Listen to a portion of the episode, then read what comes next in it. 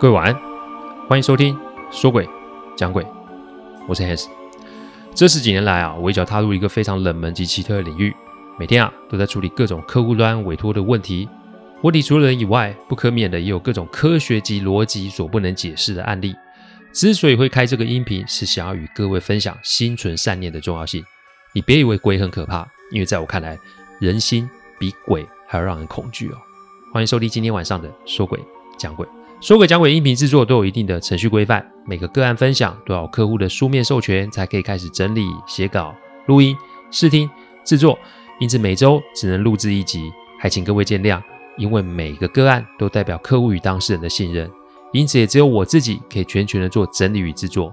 我知道这样子的速度其实不快，但反正如果可行，我会做这行做一辈子。所以只要大家有时间，都欢迎各位的收听。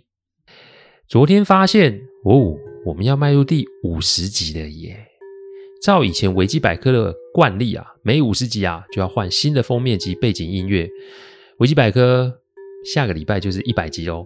看来啊，找突击音乐啊又是个新的挑战，因为我真的很龟毛啊。不过没关系，我保证第五十一集的说鬼讲鬼的封面及配乐会更有意思哦。上周我们讲到那个古县城，对不对？我们结束阿铁的案例之后呢，我们就是。花了几天啊，处理阿铁搞出来的事情之后，客户啊总算是到了。阿铁当然没少被客户给修理哦，但还好，算是没有得罪当地的居民啊。上集有说过，客户来这里，他才开始动用他的政商关系，所以某个程度来说，客户来之后，我的工作就变得轻松了哦。但自从那一次之后啊，我就觉得，在这个古县城里面，有一种。算是自在的感觉，这种感觉好像是我某个程度被一群长辈认可或是关照的感受，那是一种很奇妙，然后有点舒适的过程。我到现在其实还很难用文字做清楚的说明哦，而且这个感觉到现在仍然在哦。我现在也仍然跟县城里面的一些长辈朋友们还有联络，感觉那里就像是我的第二个家一样。不知道大家有没有过这种感觉？明明没有来过这个地方，但却有一种似有若无的熟悉感。我查过资料，有人说这是我前世的故乡，也有人说这是我前世啊所生活或到过的地方。但不论是哪一种，我都会觉得这是上天的注定与缘分哦。客户到了之后，其实我就有很多时间到处乱逛。那所以我是体制外的人，所以我不用跟阿铁啊跟着客户走。所以只要随时保持手机畅通，而且每天晚上跟客户开个二十分钟的小会就好了。话说那一天啊，我逛着逛着走到一栋建筑物前面，那是一栋大院，就像是那种民国初年那种大户人家的那种门院哦。但大门上的锁啊，已经是满布锈蚀的纹路，看样子应该是很久没有人住了。这个不能进去就是不能进去，但是啊，我还是去看看这个屋檐啊、窗檐底下的工法及外部门窗的样式，因为那都是古董哎，这个在台湾可就没有什么机缘可以看到哦。不过正当啊我在东看西看的时候，旁边的居民啊就有点神色紧张，把我给拉开。他们支支吾吾的样子啊，就感觉这栋大院啊，很像有点不太单纯哦，也不是单纯的就是荒废这么简单。于是啊，我又开始我的烟酒烟酒的行程啊，递上几支烟，喝两杯小酒。没多久，我就知道这个大院的来历了。原来这栋大院啊，不是日久的荒废，里面住的人算是突然的消失不见了。主人听说啊，五代都是在这里做客栈的生意。以现在来说，客栈其实就是餐厅的意思哦。从路边摆摊到后来的发家致富，不过本业做大了，就开始做一些捞偏门的生意。偏门的生意听说是开钱庄哦，这些许啊是夜路走多了就会碰到鬼。大概是三十几年前，家族先是生出了几个畸形儿，再来就是正值壮年的几个当家的兄弟们都出了大大小小的意外，不是病了就是死了，要不然就残了。期间找了很多风水老师来看啊，都没有什么用。后来不知为什么，最后一代人在某天就全部的消失，再也找不到人。这栋大院就这么的放在这里。最让乡民害怕就是这里真的很干净，不是不干净哦，是很干净哦。普通荒废的院子应该就是蜘蛛网啊、灰尘啊、杂草丛生啊。这院子不但没有这样，反而是好像有人定期打扫似的，很是干净。再来，这栋房子的附近啊，大院的附近明明有卖吃的市集，其实有市集就会有人潮，那自然就会有厨余嘛。那有厨余，自然就会有老鼠啊的动物。但这里硬生生就是没有动物的足迹。我听着其实没有太多想法，因为一切都是得眼见为凭嘛。不过我倒是摸了一遍大大院外围的木窗的这个窗沿，神奇的是真的没有什么灰。正当我啊在外面且走且摸的时候，客户的声音在我背后响起了。我一回头看着客户与县委书记啊一大群人走了过来，客户笑着说：“哎，你是不会算命啊？你怎么知道我要来这里啊？”我说：“没有，我只是随处逛逛啊，然后看到了这栋大院，很好奇嘛。”这时候啊，县委书记的一个随从啊就在旁边帮我科普了一下这个大院的知识。但很奇怪的是，县委书记随从讲出来的怎么跟我刚刚听到的完全不一样？县委书记的。这个随从告诉我说，这大院的后代人啊，就在单位里服务，基于啊利益回避的原则，所以不好出面啊经手这项开发业务。那他也是在这里土生土长的人，所以算是把家里的产业啊，就是半捐给国家做开发就是了。当然了，人家领导说的一定得是场面话，所以我笑着点头，一直听进去。但我时不时啊在跟客户打 pass。我的意思是说啊。得先看看才可以哦，不要贸然就投资金下去，因为这种开发案一定是不可能中途撤资的，否则客户将来在中国的生意一定会非常的难做。你想想看，你得罪了政府，哪还有翻身的机会啊？那个年代的中国比现在跟现在的中国来比，其实是两个世界哦。没多久，我啊，就借故说，哎，我要离开了。但我心中想着，我要找出这栋大院是否有真的有问题的迹象。香米娜，看着我刚刚跟领导互动的样子啊，于是也不敢再跟我说什么了。不过我今天晚上打定主意，我要先查个清楚。那怎么查呢？不是说这里没有动物敢靠近吗？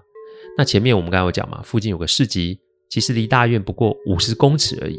而且大院其实旁边都有民房，我就不相信不会有老鼠及猫狗之类的动物。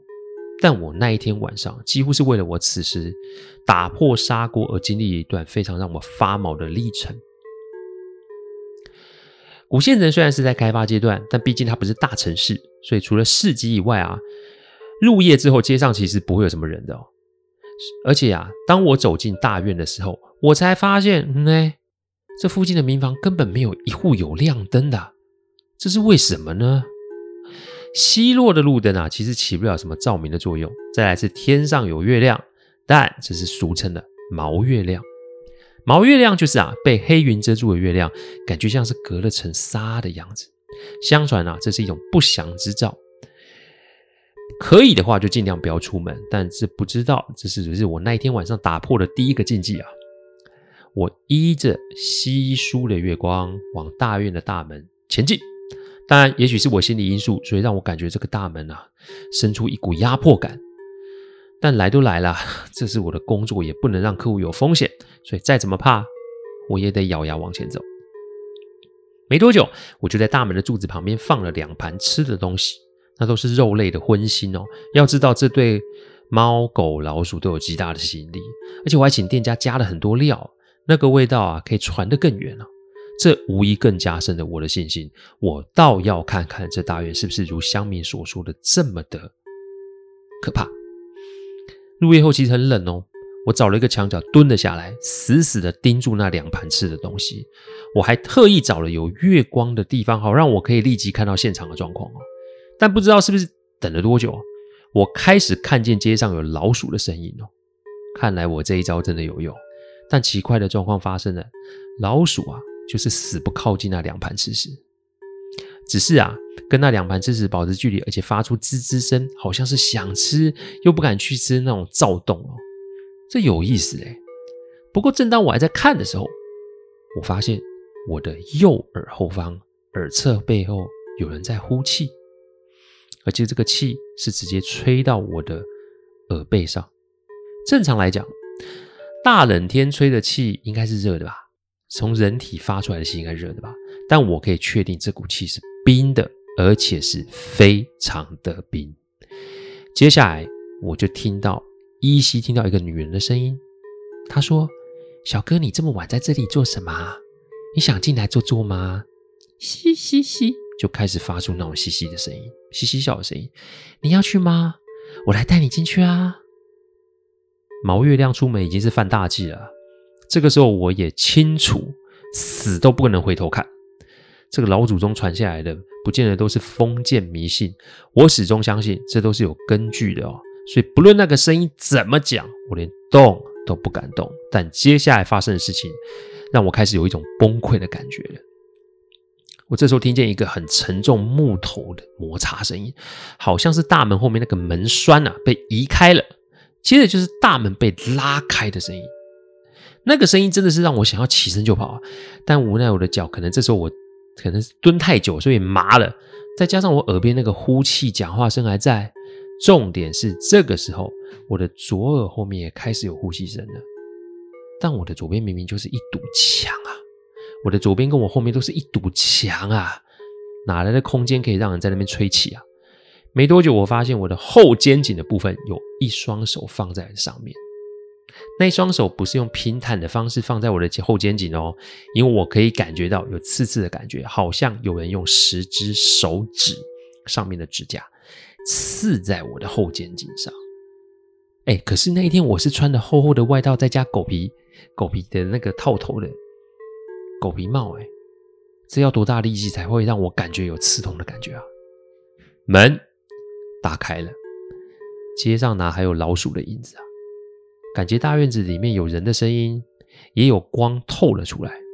可是那个光，不是日灯光的，呃，不是日光灯的白光，也不是蜡烛发出的橘黄光，而是那一种白白绿绿的光。它慢慢从窗沿露了出来。这个时候，你要说不是见鬼，我还真的不知道什么是见鬼哦。我身上有带着阿基给我的护身符，但我并不敢去用手去抓，或是想用护身符来让自己脱身，因为是我自己不顾他人的劝告，自己来这边做实验的。讲白一点，就是我自己一头撞进这个地方，他们也就是就我的要求显现出来给我看啊。如果这个时候我还用了不该用的方式反击，也许今天晚上我可能就得交代在这里了吧。随着那个门被拉开的声音。这个时候还多了很多乌鸦的叫声。有句俗话说得好啊，“乌鸦头上过，无灾必有祸。”重点是那一群乌鸦，还不是停在屋顶上，他们是停在我放的那两盘吃的东西旁边。他们盯着我。其实这个时候我已经看不清楚谁是谁了啦，只是我感觉他们是挑衅似的在我前面啊，边吃边盯着我，然后边呀呀的叫，看我这个不思死活的家伙还想要做什么。结束了吗？其实还没耶，接着就是大院子里面有很多门呐、啊、开关的声音。要知道那个门都是年代久远的老古董啊，你又长时间没有开合，所以那个声音就会非常的大，而且是吱吱呀呀的声音。里面啊，我觉得至少有二三十扇门吧。那个合奏，说真的，在我在世界上是我听到最难听也最害怕的声音。当然，我耳边也开始出现很多人的笑声、哭声、咒骂声，男女老少都有。与其在原地等死，我眼下有几条路可以选吧。一个是立即的反抗，一个是立即的落跑，另外一个是立即的低头认错啊！你要选哪一个呢？随着我四周声音已经开始变杂变多，我的耳膜似乎有一种刺痛的感觉。这个时候，我开始觉得自己的意识已经开始有点模糊了起来。但没多久，胸前一股热热的火烫感把我给拉了回来。但我一眼睛一张开一看，哪来的大院呢、啊？哪来的乌鸦？哪来的声音？哪来的黑夜啊？我仍是坐在我的房间里，而房间里面飘着淡淡的檀香味。我一摸胸前的那块发热的护身符，原来是护身符把我从噩梦里面拉了回来。但我只是觉得这不是噩梦，我感觉是大院发给我的警告。我只是起心动念就被盯上，而且还是类似用梦魇的方式让我中招，这还越发越诡异了起来。这个时候，这件事已经超出我的认知范围了。我打从心里觉得这事真的不单纯，而且让我有一股不寒而栗的感觉。但接下来，我的门被一阵阵敲门声给敲醒，我被吓了一跳。一开门是阿铁，阿铁说客户出事了，是出什么事呢？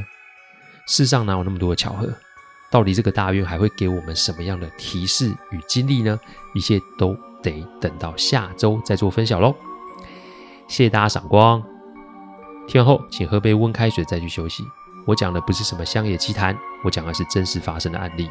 最希望的是劝大家心存善念，祝各位有个好梦。我们下周再来说鬼讲鬼，各位晚安。